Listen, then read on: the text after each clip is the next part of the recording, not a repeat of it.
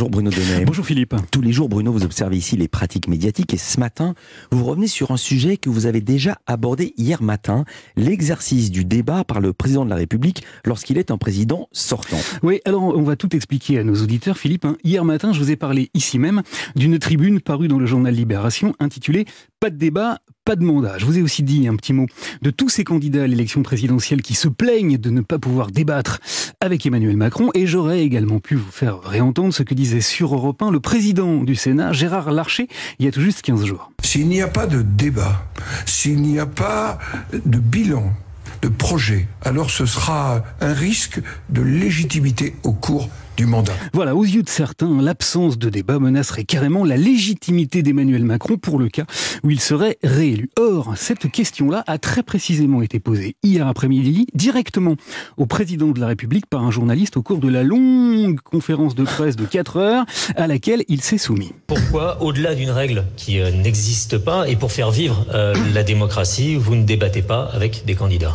Or, il se trouve que tout comme moi, Philippe, vous étiez à ce moment-là devant votre poste de télévision et que vous avez donc entendu le président de la République répondre ceci. Quand je regarde les choses, du général de Gaulle euh, au président Mitterrand, euh, au président euh, Chirac, aucun de mes prédécesseurs en fonction, se représentant à l'élection, n'a fait un débat.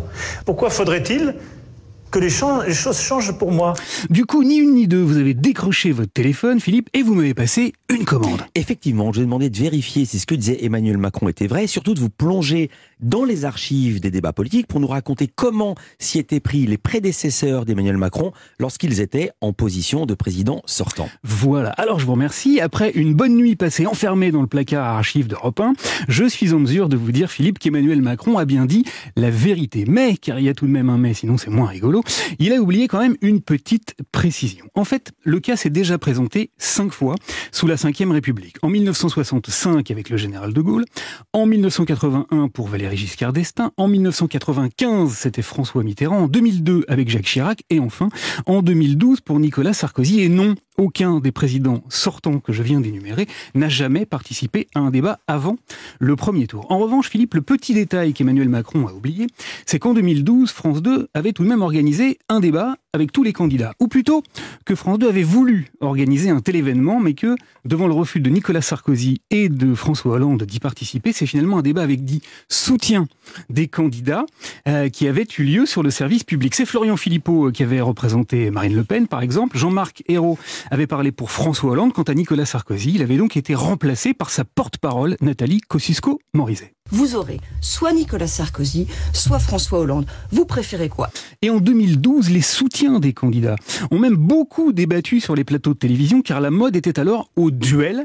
Et je suis allé regarder, Philippe, ce qu'il y avait à se mettre sous la dent. Il y a dix ans, jour pour jour, dans le petit écran, et eh bien sur BFM TV, il y avait un très gros match arbitré par Christophe Jacubizine. Nous recevons Nathalie Kosciusko-Morizet, porte-parole de Nicolas Sarkozy, et Benoît Hamon, porte-parole du Parti Socialiste, au moment où les courbes de Nicolas Sarkozy de François Hollande se croisent. Voilà, toutefois en poursuivant ma plongée dans les archives, je suis aperçu que la polémique actuelle sur l'absence de débat n'avait finalement pas grand-chose de nouveau. Car en 2012, toujours, Marielle de Sarnez était alors directrice de campagne de François Bayrou. Et écoutez donc de quoi elle s'était plainte fin mars à la radio. Il n'y a pas eu de débat. Nous sommes dans une non-campagne. Vous savez que même pendant la campagne des primaires socialistes, il y a eu des débats à la télévision. Eh oui, le sujet n'est donc pas mmh. neuf. Alors on objectera tout de même qu'en 50 ans, le paysage médiatique a beaucoup euh, muté. Sous De Gaulle, c'était l'ORTF. Sous Giscard, il y avait que trois chaînes de télé. Sous Mitterrand, six. Et à la fin du mandat de Nicolas Sarkozy, l'information était loin de circuler